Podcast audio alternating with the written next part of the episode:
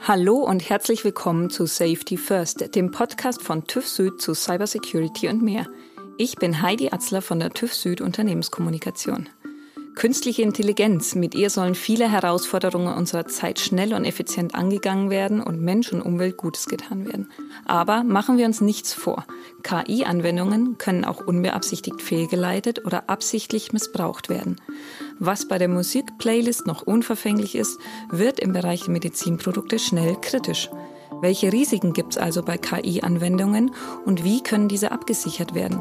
Und welche Rolle spielt die Cybersecurity in diesem Kontext? Das diskutiere ich heute mit unserem Gast Dr. Dirk Schlesinger. Er ist Chief Digital Officer der TÜV Süd AG und leitet das TÜV AI Lab, das Entwicklungslabor für die Prüfung künstlicher Intelligenzen der TÜV-Unternehmen. Hallo Dirk, schön, dass du heute hier bist. Hallo Heidi, freue mich hier sein zu dürfen. Ja, KI bitte ganz neue Möglichkeiten, vieles äh, anders umzusetzen, neu zu machen. Aber wo viel Licht ist, da gibt es natürlich auch Schatten. Welche Nachteile und Risiken gibt es denn bei KI-Anwendungen? Zuallererst, KI-Anwendungen sind komplexe Systeme und deswegen gibt es eine ganze Reihe von Risiken. Technische, prozessorale, ethische und auch regulatorische. Auf alle möchte ich natürlich jetzt nicht eingehen, aber ein, zwei werde ich mir rauspicken. Das erste ist, KI ist nichts ohne Daten und jene, die schon mal selber KIs gebaut haben, wissen, 70 bis 80 Prozent der Zeit, bis eine KI wirklich läuft, gehen für das Datenbeschaffen und Managen drauf. Folglich sind Qualität, also das richtige Labeling und eine hinreichende Menge der Daten natürlich unglaublich wichtig. Was dabei jedoch immer noch ein Thema ist, ist Bias. Also, dass die Daten, die die KI am Ende zu unfairen Ergebnissen verleiten könnte, ähm, weil entweder gewisse Gruppen im Datensatz über- oder unterrepräsentiert sind oder quasi automatisch Zusammenhänge zwischen Kategorien nicht berücksichtigt werden. Ein weiterer Aspekt ist, dass abgesehen von der Performance, also der Leistungsfähigkeit eines KI-Systems, ähm, dessen Robustheit eine große Rolle spielt. Also die Widerstandsfähigkeit nicht nur gegen Hacking-Angriffe, wie wir sie aus der Cybersecurity kennen, da kommen wir nachher aber nochmal drauf, sondern die Widerstandsfähigkeit gegenüber Verschlechterung von Inputdaten, also von mir aus, äh, weil Sensoren altern, Rauschen in den Daten ist. Ne? Und was dann richtig gemacht auch ein Angriff sein kann. Oder Tagging. Damit kann man zum Beispiel über spezielle Aufkleber aus Verkehrsschildern dafür sorgen, dass ein Algorithmus statt Höchstgeschwindigkeit 30 Kilometer pro Stunde zum Beispiel 50 oder 80 Kilometer pro Stunde erkennt. Es ist ein Urban Myth, dass es eine Brille geben soll, die, wenn ich sie aufsetze, von jedem Gesichtserkennungsalgorithmus als Hail Berry identifiziert werde. Aber es gibt zumindest mal Videos darüber. Und last but not least, es geht um ethische Aspekte jenseits dieses dieses Bias der Daten, also dieser Unfairness in den Daten, über die wir ja bereits gesprochen haben. Also, es geht um die Transparenz und die Nachvollziehbarkeit der von KI-Systemen getroffenen Entscheidungen. Also Schutz der Privatheiten zum Beispiel. Äh, ein Beispiel hier, wenn man es gut macht, kann man zum Beispiel aus den Ergebnissen einer KI auf die Eigenschaften der zugrunde liegenden Daten zurückrechnen. Wenn diese eben nicht sparsam verwendet sind oder ausreichend analysiert worden sind oder der Algorithmus halt eine spezifische äh, Form hat, um das zu vermeiden das sind alles Dinge, die, glaube ich, von vornherein die zwei wichtigsten Dimensionen des, äh, ja, der, der schlechten Effekte darstellen. Das eine ist eben, was sind meine Daten? Wo bekomme ich sie her? Wie hoch ist die Qualität? Sind sie unbiased? Es gibt das Problem, wir nennen es mal Klicks, Klicksklaven, also zum Labeling von KI-Daten werden äh, Menschen in Entwicklungsländern benutzt, die mit wenig Geld dafür angehalten werden, ähm, Bilder zum Beispiel zu labeln sehr, sehr oft ist die Qualität nicht gut und über die Arbeitsbedingungen braucht man gar nicht weiter sprechen. Und das andere ist eben die Robustness. Ich glaube, eine KI ist ein Softwaresystem wie alles andere. Cybersecurity ist ein Faktor, nur dass Cybersecurity bei KI noch eine ganz andere Dimension hat, als wir das aus der normalen Netzwerktechnik oder aus der normalen Unternehmens-IT eben kennen. Das heißt aber auch, ähm, das sind ja auch dynamische Systeme. Also man sagt ja auch oft, so ein Algorithmus ist ja ein sich selbst verstärkendes System. Das heißt, wenn so eine leichte Imbalance drin ist von, von Bias oder von, von Auswertungen, dass sich das mit der Zeit auch noch verschärfen kann. Nee, gut, das kann ich abstellen. Also ich kann dem Algorithmus sagen, lerne nicht mehr. Dann ist er gefroren und macht auf Basis der Daten, die ich ihm gegeben habe, genau das, was er soll. Jetzt abgesehen davon, wir hatten es vorher, äh, Rauschen in Sensordaten oder Verschlechterung der Sensordaten. Da kann sein, dass es Effekte gibt, die ich nicht voraussehen kann. Ähm, ich glaube, die mehr ist, dass ein Algorithmus selber lernt, ist nur insofern richtig, als dass ich das in dieser Trainingsphase eben nutze, um ein funktionierendes System zu bauen. Wenn ich den in Betrieb nehme, kann ich den genauso einfrieren, wenn ich möchte, wie jedes andere Softwaresystem. Es gibt allerdings ein anderes Problem mit dem, wo es immer heißt, es sind dynamische Systeme. Ähm, wenn jemand Ingenieurwissenschaften studiert hat, dann hat er mal von äh, äh Systemen von partiellen nichtlinearen Differentialgleichungen gehört die haben eine Eigenschaft, die ganz furchtbar ist. Eine kleine Änderung des Eingangszustands äh, führt zu einer unglaublich großen und manchmal überraschenden Änderung des Ausgangszustands. So was ähnliches habe ich bei der KI auch. Ist zwar nicht die gleiche Mathematik, aber was ich bei der KI habe, ist, wenn man sie zusammenfasst, eine KI ist eine sogenannte Correlation Engine. Das heißt, sie korreliert einfach nur Dinge.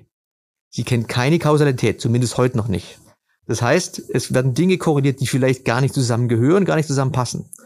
Ähm, wenn das Ergebnis passt, sagen alle, gutes Ergebnis nehmen wir.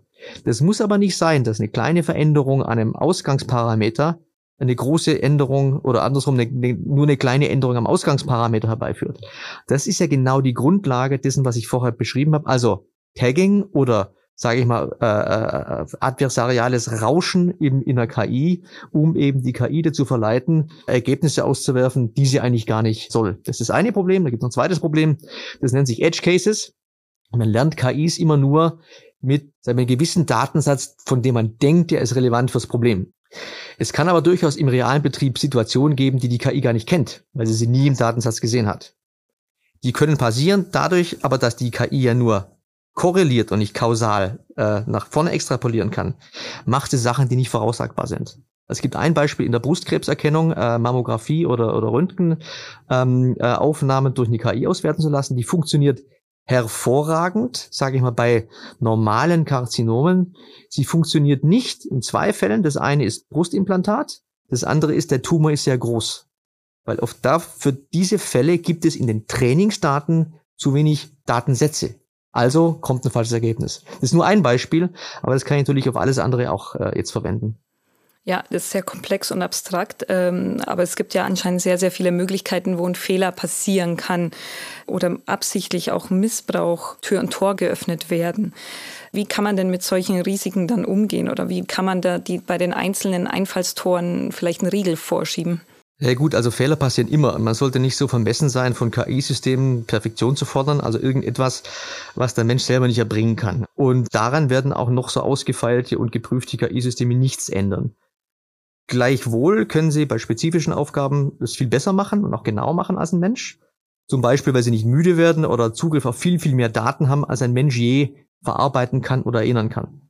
Am besten nähert man sich diesem, diesem Problem Fehler, ähm, über Risikoklassen. Warum? Weil nicht jeder Fehler immer das gleich schlimme Ergebnis hat. Ich muss mir also überlegen, zu was ein Fehler führen kann. Und Risiko ist ja im Prinzip äh, das, was passiert, wenn man, wenn man Fehler macht. Ähm, das, die, die Herausforderung ist eine möglichst einfach zu definierende und gleichwohl trennscharfe Systematik zu finden, um KI-Anwendungen in, sage ich mal, risikoähnliche Gruppen einteilen zu können.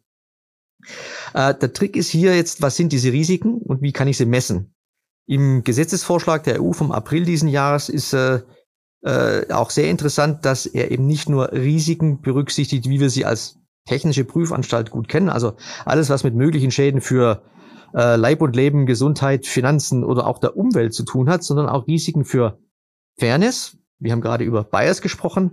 Ethische Werte, also was wir im europäischen Wertekanon als ethisch korrekt äh, empfinden. Das mag ähm, in China ganz anders sein, in den USA ganz anders sein.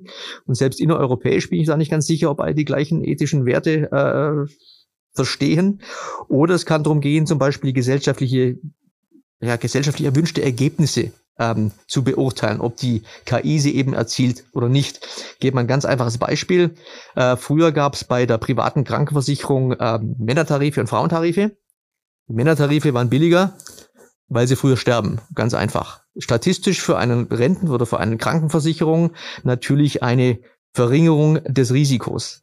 Man hat Unisex-Tarife eingeführt. Das war ein gesellschaftlich erwünschtes Ergebnis, was dazu geführt hat, dass Männertarife teurer, Frauentarife billiger sind. Die Frage für uns ist, soll eine KI solche gesellschaftlich erwünschten Ergebnisse abbilden oder soll sie das nicht? Ähm, das ist die eine Dimension, die die EU-Regulierung jetzt, sag ich mal, mit neu eingeführt hat. Also Risiko jenseits, ich nenne es mal der dinglichen Risiken, also Dinge, äh, Sachen, äh, finanzielle Assets. Ähm, die EU hat noch eine vollständig neue Risikodimension äh, geschaffen. Und zwar das Risiko für die Entscheidungsfreiheit des Individuums. Das ist erst einmal ein abstrakter Begriff, aber ähm, vielleicht dazu ein, zwei Beispiele. Also es gibt diese klassischen Recommendation-Algorithmen, Schuhe, Oberbekleidung, äh, äh, Sportgeschichten. Ähm, hier hat man immer die Möglichkeit, entweder einen anderen Recommendation Algorithm auszusuchen oder ihn einfach zu ignorieren. Man kauft trotzdem das, was man möchte. Risiko ist gering. Höheres Risiko habe ich bei Kreditwürdigkeit. Zwar habe ich dann immer noch die Wahlmöglichkeit der, der Bank äh, oder des Finanzinstituts, aber es gibt schon weniger und je nachdem, wer ich bin, kann diese, diese, diese, diese Wahlmöglichkeit schon deutlich eingeschränkt sein. Noch schwieriger wird es beim Screening von Lebensläufen, also klassischer HR-Prozess. Äh, das ist schon recht kritisch und äh, weil hier habe ich ja, wenn ich mich um einen Job bewerbe, ja nicht die Möglichkeit, den Anbieter der KI zu wechseln oder das Resultat einfach zu ignorieren, wie ich es beim Recommendation Algorithm kann. Und ganz schwierig wird es dann, wenn zum Beispiel Gerichte Algorithmen zur Berechnung von Rückfallwahrscheinlichkeit von Straftätern verwenden. Das gibt's schon, wird auch schon verwendet, ähm, weil ja, dort eben, wir hatten es von Bias, Korrelationen, äh, sage ich mal, äh, herbeigeführt werden, die vielleicht nicht ganz korrekt, aber vor allem unethisch sind. Ja.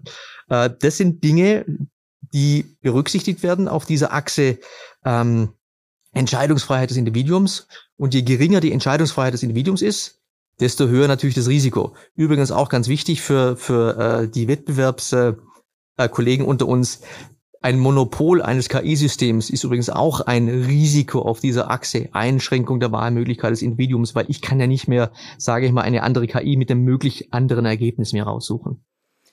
Wie könnte man das denn in den Griff bekommen? Weil, wenn du sagst, das sind jetzt verschiedene Risikoklassen und vor allem, wenn es dann eben um an die persönlichen äh, Risiken eines Menschen geht, ähm, wo muss der Mensch da eingreifen, um diese Risiken, sag ich mal, handelbar zu machen? Weil es gibt ja so viele verschiedene Fehlerquellen. Ich muss mir irgendwie Red Lines oder irgendwelche Grenzen definieren oder Leitplanken, wo dann irgendwo ein Warnlicht angeht. Oder wie soll ich mir das vorstellen?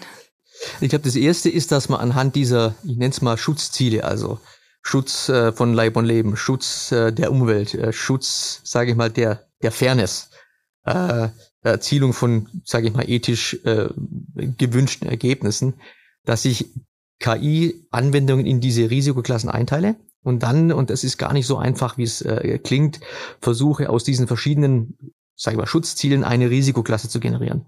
Je höher die Risikoklasse, desto, sage ich mal, härter müssen auch Kriterien sein für die Prüfung ähm, für eine solche KI, um sie entweder in Verkehr zu bringen oder in Verkehr zu bringen zu können oder betreiben zu können. Das sieht die EU-Regulierung schon vor. Es gibt dort vier Risikoklassen. Das eine ist, braucht man nicht weiter draufschauen. Ähm, dann gibt es äh, äh, Risikoklasse, ich nenne es jetzt mal eins. Ähm, dort bestehen Transparenzpflichten. Das ist hauptsächlich entlang dieser Achse äh, Entscheidungsfreiheit des Individuums zu sehen. Transparenzpflichten der Gestalt, dass ich dann als Mensch die Möglichkeit habe, die Entscheidung der KI in Frage zu stellen. Dazu muss ich sie verstehen, deswegen die Transparenz gegebenenfalls auch rückabzuwickeln, wenn ich sage, da kam irgendwas raus, was jetzt entweder nicht äh, einfach schlichtweg falsch ist oder eben äh, ethisch äh, bedenklich. Dann gibt's eine Risikoklasse noch höher. Da geht es um das, wo wir sagen, es hat einen funktionalen Sicherheitsaspekt. Da können also Dinge kaputt gehen, Leib und Leben gefährdet werden. Und dann als letzte Klasse gibt es die, sage ich mal, verbotenen äh, Anwendungen.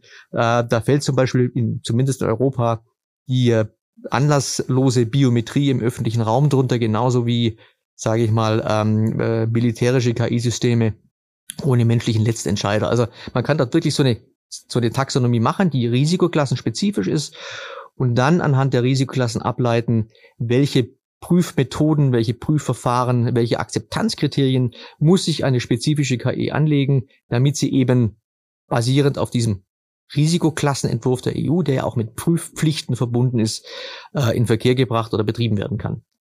Klingt jetzt mal abstrakt super, ist im Detail sehr schwierig, weil es alles Use-Case-spezifisch ist. Also zum Beispiel ähm, habe ich natürlich im Automobilbereich ganz andere Risiken, ganz andere Use-Cases, auch andere KIs. als ich zum Beispiel im Banken- und Versicherungsbereich habe. Also diese, diese Vergleichbarkeit ist das eine. Und das zweite ist, wenn ich über Risikoklassen äh, spreche oder diese Kriterien, diese Schutzziele, ich habe auch Interessenkonflikte, Zielkonflikte. Die hatte ich in der momentanen, den TÜVen bekannten Systematik äh, eigentlich nicht.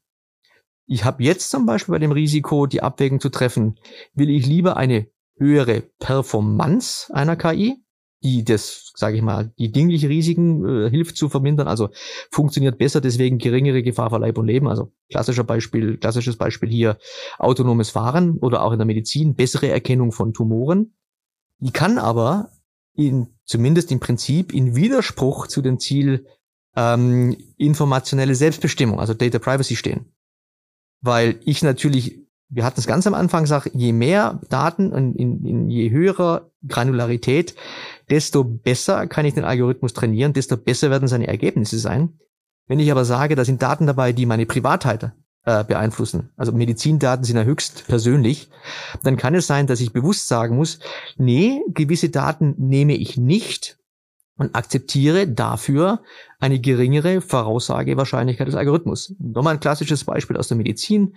Äh, Erkennung von, von Glaukomen ähm, äh, funktioniert bei äh, Westeuropäern mit relativ hellen Augen relativ gut. Ja?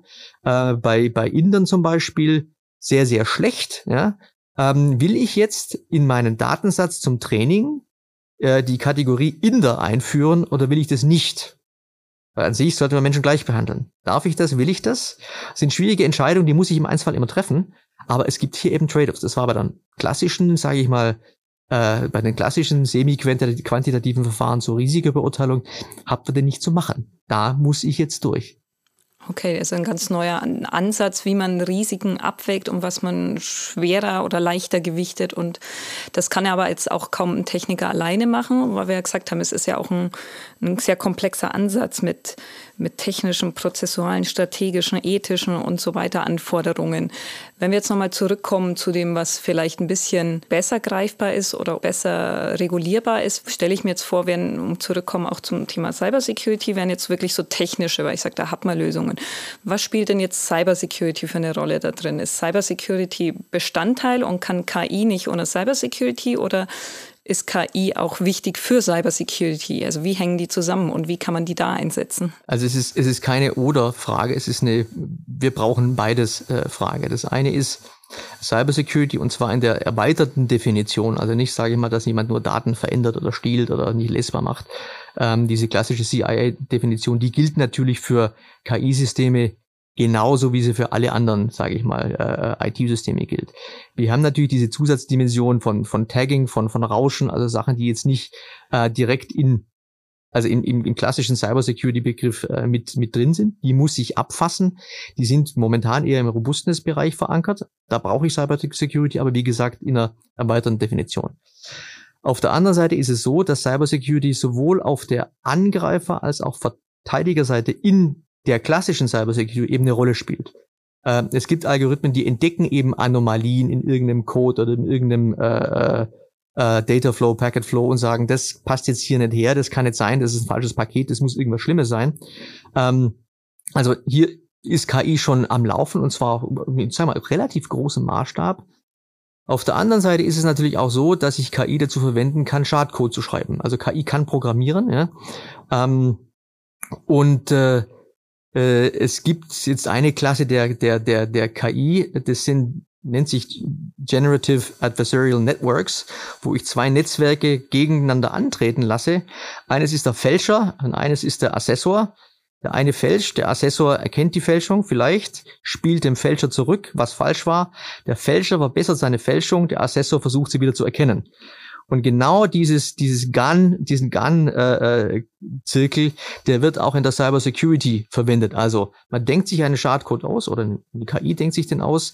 Äh, ein, ein Defender versucht ihn zu identifizieren, äh, spielt die Ergebnisse zurück, der Attacker verbessert seinen Code und dann gehen wir so lange im Kreisraum, bis, Kreis rum, bis es wirklich gut ist. Also ähm, ich glaube, KI ist in der Cybersecurity sowohl, sage ich mal, Angriffsziel als auch Angreifer als auch Verteidiger. Deswegen es ist es ein Querschnittsthema, Cybersecurity. Das zieht sich dort eigentlich wie überall auch sonst in der IT einfach quer zu allen Anwendungen durch.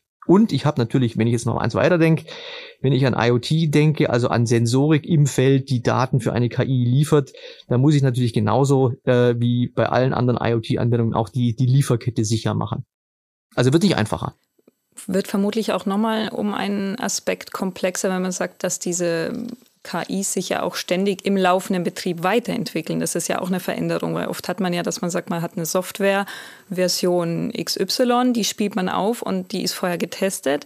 Wenn ich jetzt aber auch, wie man es bei Autos ja schon hat, wie ähm, dass man over-the-air Updates einspielt, ähm, wie kann man das Schritt halten? Also das eine ist, wie gesagt, ich kann dafür sorgen, dass die KI nicht unbeaufsichtigt im Betrieb selber lernt. Das kann ich verhindern. Ich kann es zulassen, wenn ich das möchte, ist aber ziemlich Aufwand. Das andere ist, äh, Stichpunkt Over-the-Air-Updates, ja, ich kann eine neue Version der KI, ähm, die mit mehr Werten, mehr Daten, also klassischer Fall, Autos fahren in der Gegend rum, ähm, die KI lernt, weil sie einfach fährt, das Tesla-Modell, mehr Daten, bessere KI, ähm, liefert die Daten zurück auf einen zentralen Server. Irgendwo im Backend wird Modell neu trainiert, besseres Modell. Das bessere Modell wird, äh, sage ich mal, paketiert auf das Auto geschickt und dann kann das Auto besser autonom fahren. Ähm, das ist ein Modell, das durchaus bereits schon so äh, praktiziert wird.